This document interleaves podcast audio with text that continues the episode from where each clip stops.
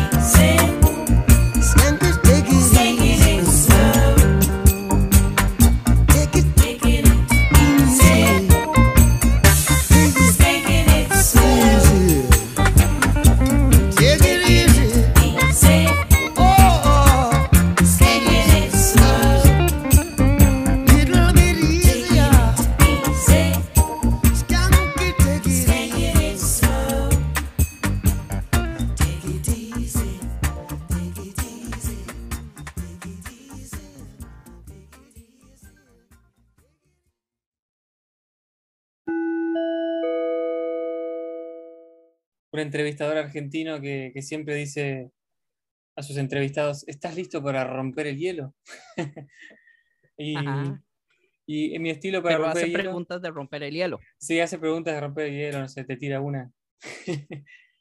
Pero con este tema que vamos a hablar hoy, breve historia de las teorías estúpidas o teorías conspirativas o como sea, eh, quería arrancar con una pregunta ahí un poco más más de base, más filosófica. Que, ¿Cuál es la distinción o qué marca la distinción entre la, lo que es real, verdad, entre comillas, porque la palabra verdad eh, es muy discutida, y qué es lo que es eh, real y qué es lo que es fantasía, qué es lo que es ficción? Como el libro que vos me recomendaste, Fantasyland. Este, Uy, qué, difícil. Qué, ¿Cómo podemos, qué herramientas podemos usar para distinguir eso? Lo que pasa es que, por, cierto lado, a mí me encanta siempre decirle a las personas, ¿verdad? Que la verdad es eh, subjetiva. Eh, lo que es verdad para usted no necesariamente es verdad para mí en cosas que son más filosóficas o teológicas o cosas que tienen que ver con mente. Eh, pero de todas formas, sí, sí hay cierta verdad en el universo que es hasta cierto punto real que la ciencia puede medir, ¿verdad? Hay, hay, hay cosas que son específicas, como, qué sé yo, la velocidad de la luz. O sea, la velocidad de la luz es la velocidad de la luz, estemos donde estemos. Pero digamos, lo que es la, la gravedad, la gravedad en el planeta Tierra no es la misma gravedad en, en, Marte, por ejemplo. O dependiendo del tamaño del planeta, las mismas horas caminan más lento o más despacio, porque entre más grande es un planeta, básicamente más lento vamos, ¿verdad? Entonces, cosas hasta que deberían ser relativamente muy estables, muy verdad, como el tiempo, el tiempo día es relativo. Eso es exactamente lo que Einstein vino a decirnos, como brother, todo es relativo. Entonces, em, sí, del lado filosófico, yo siento que, y, hablando, digamos, en el libro de Fantasyland, eh, eh, el libro de Fantasyland es de Kurt Anderson, que es ah, un periodista em, gringo, eh, y el, subtítulo del libro se llama 500 años de la historia de América y en qué momento América se fue a la fregada.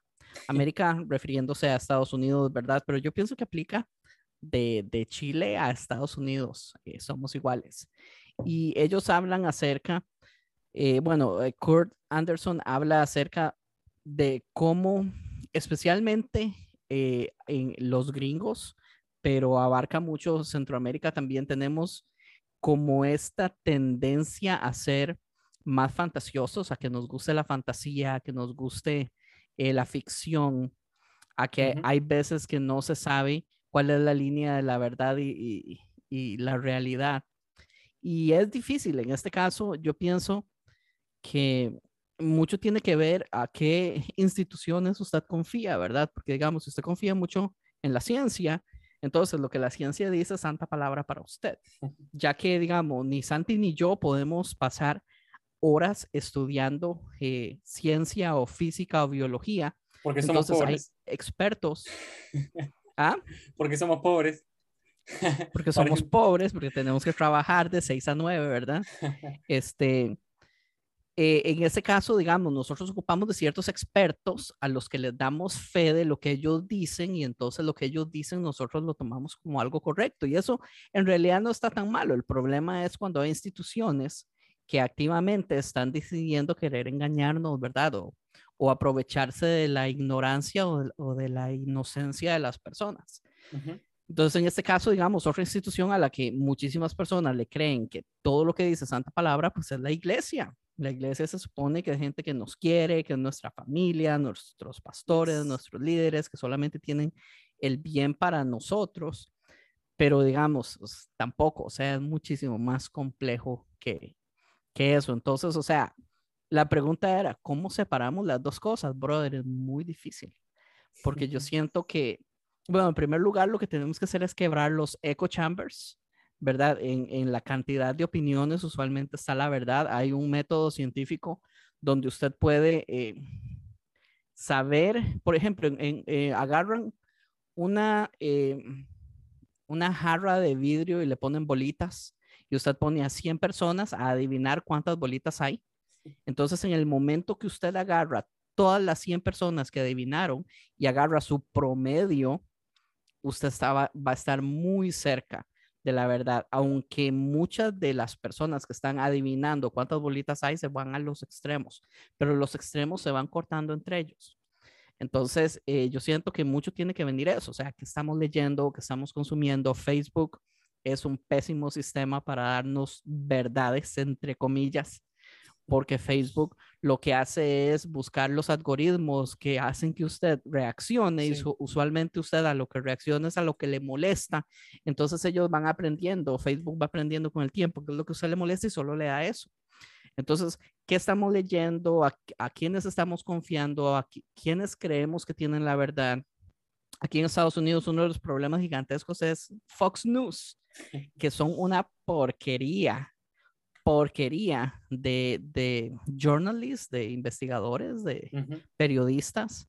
Eh, pero, brother, la comunidad cristiana es lo único que escucha. O sea, tenemos un problema tan grande porque a sus pastores, los cristianos, los escuchan una vez a la semana, 45 minutos, y usted se congrega bastante dos veces a la semana, digamos que hora y media.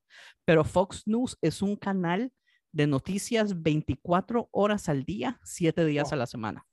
Entonces, ¿cómo puede decir usted que usted escucha más a su pastor que, por ejemplo, a John Hannity o a los chavalos de Fox and Friends y todo eso? O sea, ¿quién le está dando a usted la verdad? ¿Es un canal específico de noticias? Eh, ¿Son sus pastores? ¿Qué libros está leyendo? Etcétera.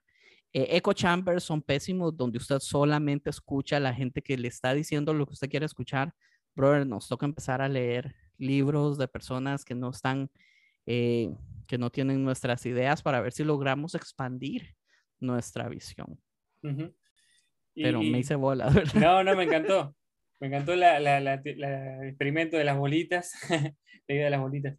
Sí. Y, y recién pensaba, ¿vos alguna vez ¿Creíste en alguna teoría de la que ahora te avergonzarías? Brother, las creí todas. Pero, pero usted sabe por qué. Eso es muy interesante porque hay algo, digamos, las teorías de conspiración usualmente atacan a las personas que tienen menos información, a las personas más ignorantes, porque las personas más ignorantes usualmente eh, en su vida nunca han estado en posición de conocimiento o de saber más que alguien. Entonces, cuando una persona que tiene poco conocimiento escucha una historia de conspiración, eso le da cierto poder a esa persona. Entonces esa persona dice, ah, ahora yo sé algo que nadie más sabe. Entonces, ese sentimiento es adictivo. Entonces, las personas, tristemente, mm, con más ignorantes, con menos educación, empiezan a consumir más teorías de conspiración porque ese es el modo que los hace sentir inteligentes. Es el modo que les hace sentir poder, ¿entiende? Y eso, brother, eso genera endorfinas, genera un montón de cosas así. Entonces, es lo mismo como si usted tuviera una adicción. Muchísimas veces es, es adictivo al punto, digamos, como la gente que consume drogas. En el momento que usted consume drogas, todos los químicos que su cerebro genera a las personas Aguante muy inteligentes, ¿verdad, Mae? Sí, y, y, cuando, cuando dicen una teoría de conspiración y alguien se queda como, wow, brother, son los mismos químicos. Entonces es adictivo, o sea, a la gente le gusta y el problema que tenemos tras de eso es que existe un, un confirmation bias, ¿verdad? Existe el, el, síndrome del impostor, existe el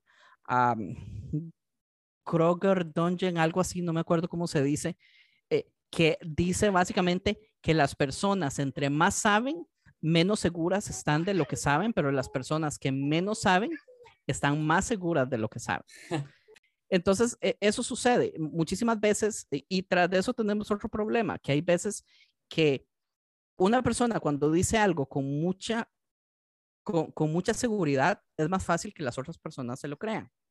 Entonces usted puede estar diciendo una mentira, pero en el momento que usted lo dice completamente seguro y su cara con seguridad y todo eso, es más fácil que la gente le crea. Pero una persona que no sabe mucho, le es muy fácil esa seguridad. Una persona que sabe mucho, a diferencia como sabe tanto, peca de eh, solo sé que no sé nada, ¿verdad? Entonces, muchísimas veces las personas con más experiencia y más conocimiento no tienen la seguridad para decir las cosas. Sí saben lo que saben, ¿verdad? Pero es que adentro de lo que es el método científico, nada es 100% concreto, ¿verdad? Entonces, algo que puede ser muy obvio, nunca va a ser una verdad absoluta. Entonces, las personas con muchísimo conocimiento tienen el problema de que les cuesta decir las cosas con seguridad. Entonces, eso hace que las personas empiecen a seguir a los que tienen seguridad, pero que muy posiblemente tienen mala información y no a las personas que tienen poca seguridad, que son realmente las personas inteligentes que saben de lo que están hablando. Entonces aquí son, son problemas por todos lados.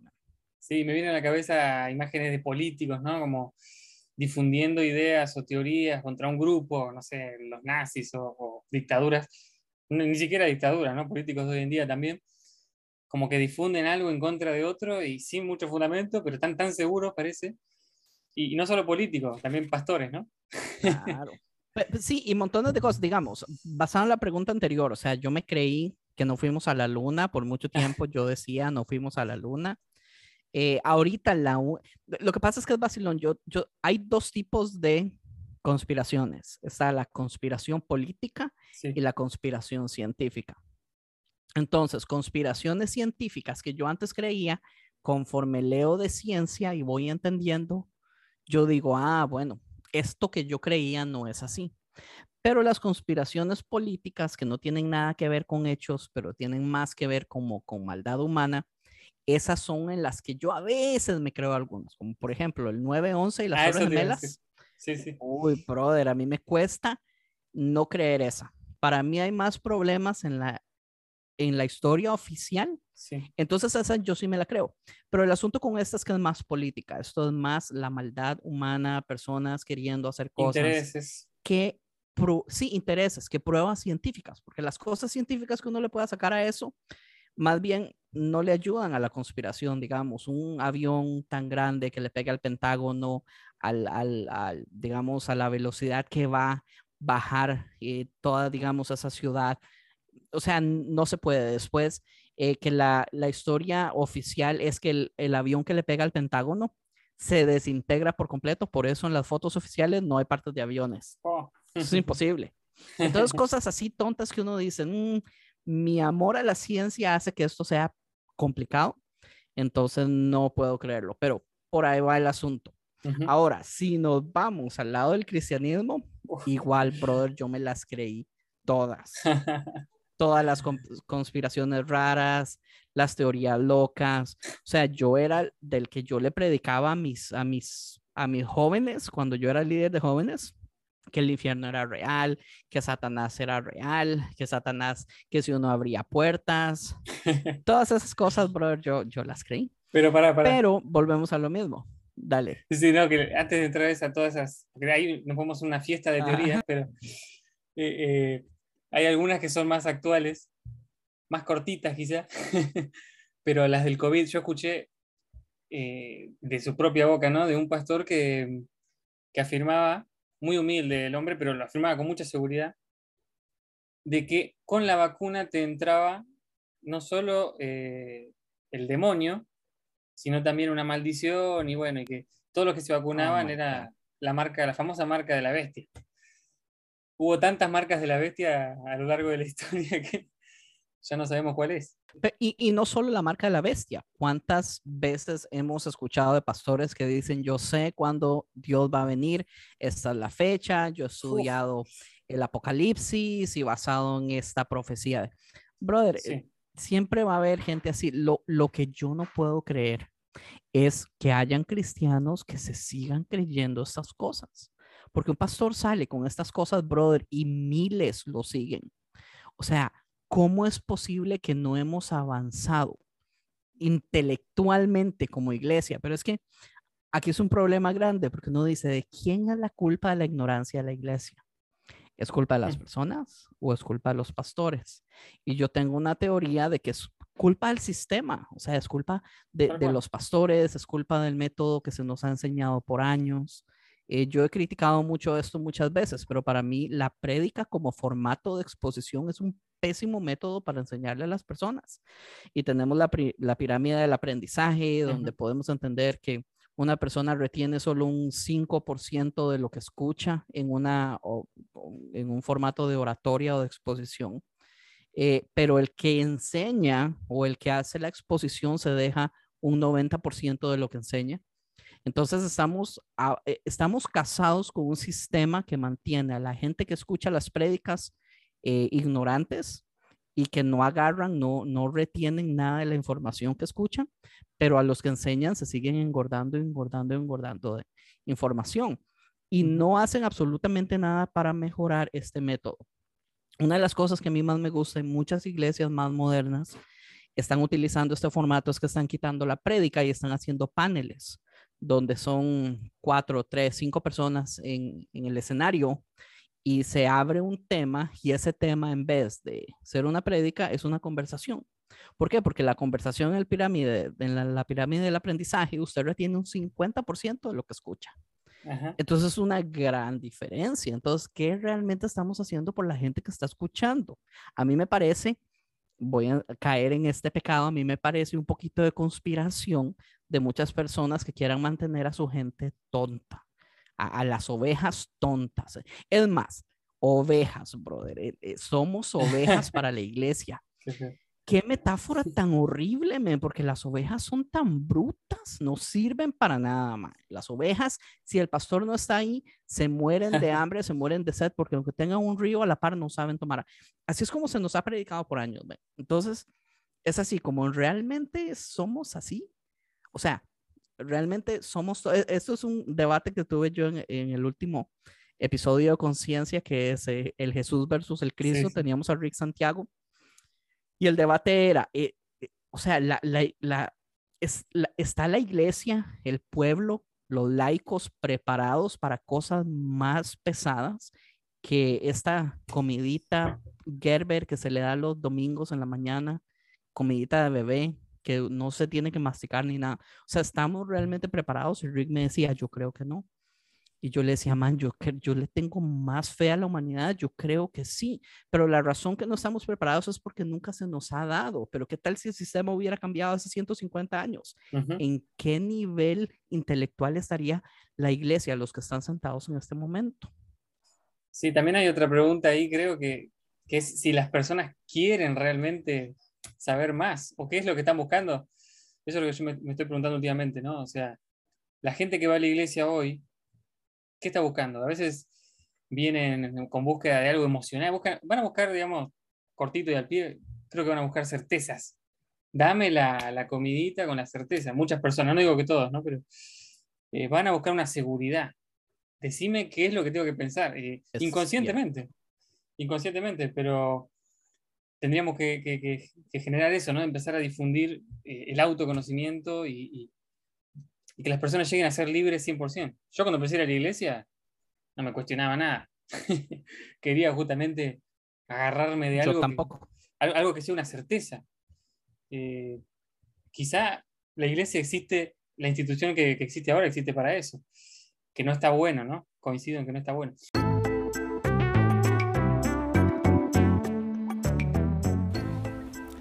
Sí, hasta acá parece una charla de malditas preguntas humanas, porque fue un poco más filosófica, pero ahora sí nos vamos a meter de lleno en todas las teorías estúpidas, las teorías que tienen que ver a veces con, conspiraciones, o a veces tienen que ver con, por el lado político, a veces por el lado religioso, pero vamos a analizarlas y meternos en ese mundo y en esa forma de pensar, por qué se llega a creer eso y de dónde viene también la historia de estas teorías.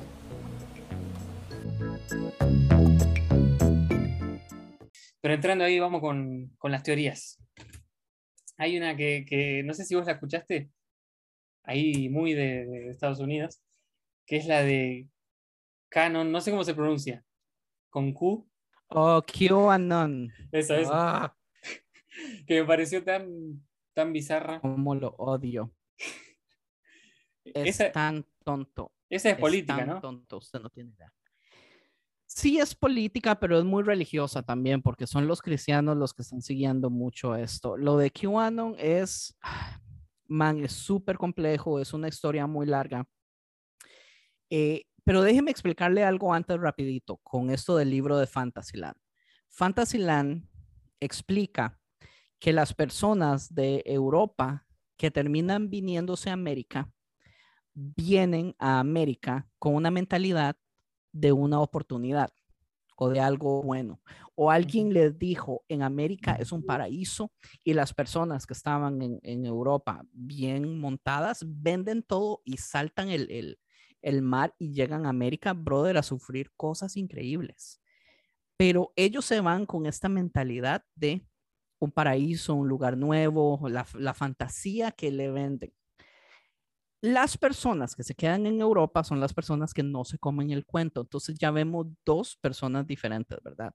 La persona que toma la decisión de arriesgar todo, irse a América, ya son personas que, que tienen la facilidad de creerse las historias que les dicen y reaccionar conforme a ellas. Cuando esas personas llegan a América, se empiezan a cansar entre ellas, empiezan a tener hijos y entonces ya vemos cómo el ADN de las personas ya en América tiene una tendencia a que le gusten las fantasías. Y, y, las fantasías, o sea, son 500 años de la historia de Estados Unidos y son 500 años de historia de fantasías.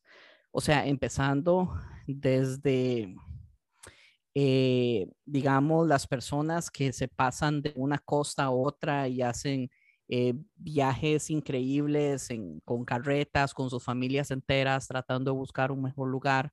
Eh, cuando en los años 700 la ola del oro, que oro aparece en ciertos lugares, entonces hay movimientos masivos de personas que van a morir, hacen viajes de semanas para ir a un lugar para tratar de encontrar oro. Eh, después, las, las vendedores ambulantes con sus botellitas de, eh, aceite de culebra que curan todo y la gente los compra. Entonces, eh, una botellita de aceite de culebra que le arregla a usted el pelo, le arregla los dientes, le arregla el brazo, eh, le arregla todas las enfermedades, la gente los compra, el ambulante se va a su siguiente ciudad, ninguno de esos aceititos funcionó, pero él viene tres años después a la ciudad y todos les compran de nuevo eh, después tenemos Disneyland, después tenemos el crecimiento del protestantismo de las iglesias en Estados Unidos. Eh, después, eh, o sea, es, es, una cadena increíble. Todo eso está en este libro y, y terminamos con Trump. Y Trump abre la puerta a que los cristianos oficialmente abracen todo esto y de ahí viene QAnon.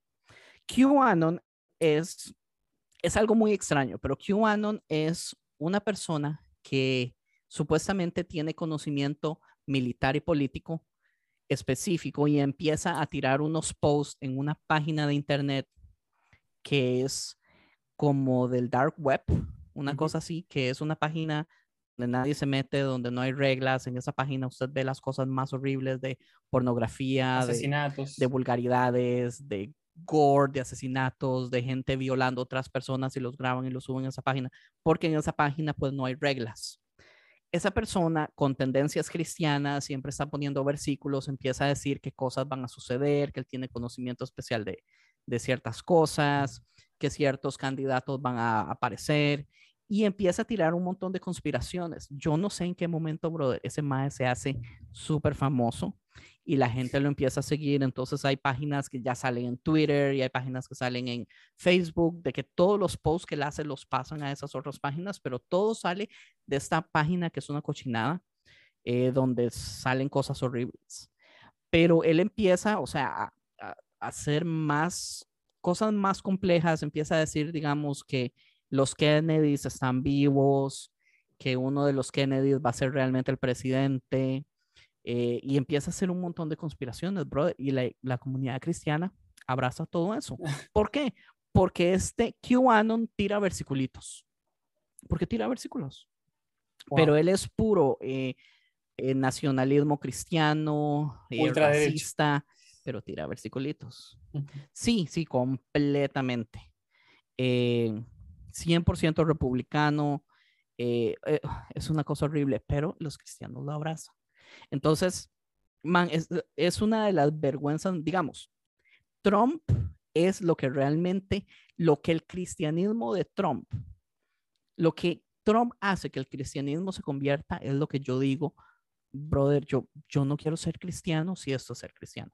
Y hasta la fecha ha sido uno de los problemas más grandes, por eso muchísima gente se está saliendo del cristianismo, por eso todo este movimiento de construcción está creciendo, cristianismo progresista, por gente peleándose y dice, no, yo no quiero dejar el cristianismo porque el cristianismo es seguir a Jesús, ellos son los que deberían dejar el cristianismo porque están siguiendo a Trump, entonces, bueno, pongámosle otro nombre, cristianismo progresista, porque estamos progresando, un enredo. Pero eh, QAnon, brother, es una de las cosas más raras del mundo. Por muchísimo tiempo nadie supo quién era. Se hizo un documental muy bueno en HBO de seis episodios y ya se descubrió quién es. Nunca se... O sea, la persona que es nunca dijo oficialmente qué es, pero a los cristianos y a, a la derecha estadounidense no le interesa para nada. Ellos siguen creyendo que QAnon es o Donald Trump o o un, qué sé yo, una persona militar adentro, mano derecha de Donald Trump, o el mismo Kennedy, yo no sé, es una cosa muy rara. Es, es, es una vergüenza.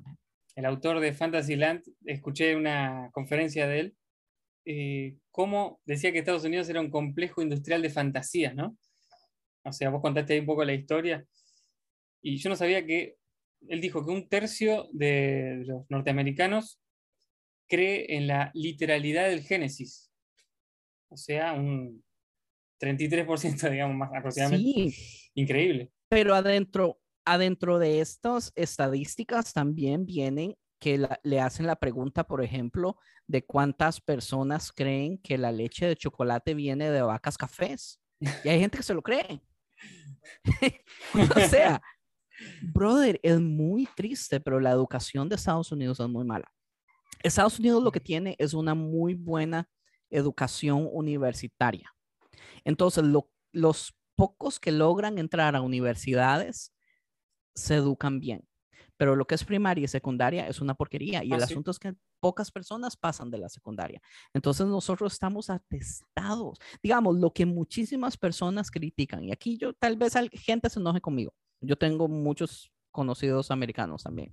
Lo que muchísimas cre- personas critican de los musulmanes que se casan en- entre familias y eso hace que genéticamente, digamos, sus genes eh, se degraden al punto donde hay mucho síndrome de Down y hay muchas personas con problemas mentales porque se están casando por generaciones con familias, bro. Todo eso pasa en el sur de Estados Wow. Unidos. O sea, si usted ve el mapa de Estados Unidos, el sur, el centro sur, brother, es fatal. Entonces pasa lo mismo, digamos, eh, hay mucha ignorancia, eh, hay, mucha falta de educación eh, y es, tristemente, esos son los estados que tiran a la derecha, que son republicanos, que les es fácil creerse las historias. ahí es el Bible Belt, el, el movimiento cristiano de Estados Unidos, es en los mismos lugares. Entonces, es triste porque uno podría decir, bro, o sea, eh, es un paralelo de ser cristiano, ser ignorante. Y, y hay en muchísimos lugares donde la respuesta es sí, bro. ¿Entiende? Qué, qué Ujú. vergüenza, pero ¿qué puedo hacer yo entonces para romper estas estadísticas? Y hay muchas personas que han estado haciendo eso, ¿verdad? O sea, hay muchísimo pensador increíble, creyente. Sí. eh, pero lo que sucede es que cuando un, un- una- un teólogo, un, un creyente empieza, o sea, rapidito se salen de esas ramas de cristianismo. Cuando una persona empieza a aprender y empieza a crecer intelectualmente, se salen de esas, de esas ramas de cristianismo, de la, del evangélico, bautista, del sur, todo eso. Bible Belt, o sea, escapan. Usualmente salen de eso inmediatamente. ¿Y nosotros de dónde entramos? Los latinos, uy, brother, el problema con los latinos es que las, y esto yo lo he dicho ya varias veces, las eh, editoriales latinas solamente escogen cierta teología y esos son los libros que traducen. Entonces, nosotros, digamos, los libros más populares, lo que todo el mundo se ha leído, que ah, Cerdos en la Sala, Sí, sí, sí. que todos los famosos, o sea, los Gebel. libros famosos de, de Dante Gebel, estos libros famosos de, de editorial Vida, todo eso, o sea, esto es un monopolio gigantesco que solamente nos quiere dar una teología. Por eso, de México a Chile, brother, la teología es muy parecida en todo lado. ¿Entiende? Aún así, digamos, movimientos como calvinistas y reformados y todo eso que ha entrado lentamente a Latinoamérica, brother, son contados. Sí. Usualmente un cristiano regular, normal, tira a la teología del sur de Estados Unidos, que es la más conservadora. Ujú. Está más de derecha. O sea, Y- nosotros estamos ahí. y, y- y otra de, la, de, de las estadísticas que tira es que más de un tercio de la población cree que el calentamiento global es una conspiración científica. Ese me, me chocó bastante porque es algo que, que se puede ver. Pero es que el, cristianismo gringo es muy anticiencia. No les gusta para nada la ciencia. O sea, la ciencia es el enemigo, la ciencia es del diablo, la ciencia quiere decir que la Biblia no es real, que la Biblia no es inerrante. Entonces es muy tirada a ser poco científica. Eh, y volvemos a lo mismo, los echo chambers alimentan y entonces se crean grupos de apologéticos y grupos como Respuestas en Génesis y gente con mucho dinero. O sea, esos grupos existen porque reciben muchísimo dinero, al punto que eh, respuestas en Génesis, pudo hacer un museo gigantesco y en ese museo construir un arca de Noé y cosas así. Y son, son fundaciones que, que trabajan a base de donaciones. Entonces la gente les da dinero, les da dinero, les da dinero. Es una cosa increíble porque la gente los sigue, pero les da dinero para que creen material específico para que, o sea, el echo chamber, ¿verdad? Para que le alimente el bias de la gente que tiene. Entonces, eh, crean, eh, qué sé yo, sistemas para after school, para solamente eh, niños cristianos que les enseñen que la Biblia es real, que Génesis fue siete días, que el mundo tiene apenas seis mil o siete mil años y cosas así. Entonces es puro alimentar el echo chamber en el que viven. sí, brother, es, muy triste, es increíble, la verdad. ¿Y, vos crees que todas esas teorías están vinculadas a la iglesia van de la mano de, una necesidad de ser perseguidos, de que siempre hay una persecución constante supuesta, ¿no? Imaginaria. Qué buena pregunta, Mae. Claro, pero, pero es que aquí es otro problema gigantesco, que es la teología de las princesas de Disney o la teología de Disney, que es algo que existe en la mayoría de cristianos. Y es que usted va y le pregunta a cristianos de cualquier estado, de cualquier ciudad, eh, randomly, de, de modo aleatorio, quiénes son los buenos en el mundo y quiénes son los malos, y ellos siempre son los buenos. Entonces, ningún cristiano va a darle a usted ni la pequeña posibilidad de que ellos tal vez estén en el error. Entonces eso es algo que se nos ha predicado por años. Nosotros tenemos la verdad, nosotros somos los buenos, ellos son los malos y los malos están atacándonos para que nosotros no podamos ser felices, no podamos ser libres, no podamos enseñarles a nuestros hijos.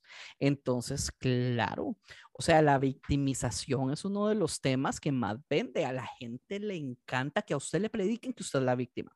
De hecho, las prédicas, porque los que hemos predicado, sabemos el truco, sabemos qué es lo que a la gente le gusta. Usted, para hacer una buena prédica, usted lo que tiene que hacer es buscar eh, un enemigo eh, enseñarle ese enemigo a todos y decirle cómo ese enemigo está tratando de eh, hacer que nuestros niños se vayan a Satanás.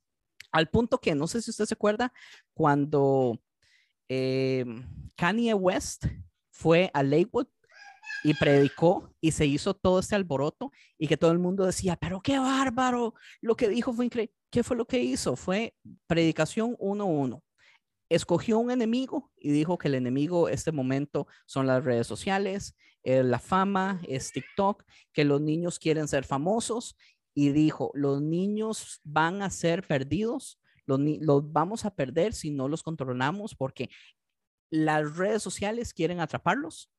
¿Y cuál es la salvación? Pues obviamente Dios. Es, es el mismo asunto. Asustemos a la gente, o sea, es, es el factor miedo, el estado de miedo. Eso es lo que vende. Usted ocupa usar a las personas y después darle la salvación. Eh, con lo que sea, usted puede hacerlo con lo que sea. Usted puede escoger lo que a usted le dé la gana y hacer una predicación donde usted asuste a las personas de que esto quiere robarse a sus niños y después meta a Dios de que Dios es la salvación y Dios nos va a salvar. Eso es lo que usted ocupa para hacer una predicación que todo el mundo esté contento. Entonces, tristemente sí, o sea, nos encantan nos encantan las fórmulas, nos encanta sentirnos las víctimas. Jamás vamos a decir que nosotros somos los que estamos abusando, los que estamos en el error.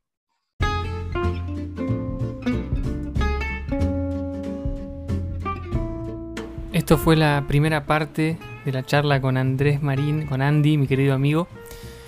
Hablamos un poco de la historia de estas teorías y ya en la segunda parte, la segunda dosis, vamos a, profundizar en lo que es el pánico satánico, lo que fue esa histeria colectiva, ese movimiento social metido en los Estados Unidos más que nada, pero también impactó y tuvo un eco en toda Latinoamérica, inclusive en Argentina, en donde esa histeria de lo satánico se veía en todos lados, desde la música, el arte, las películas y hasta abusos ficticios, ¿no?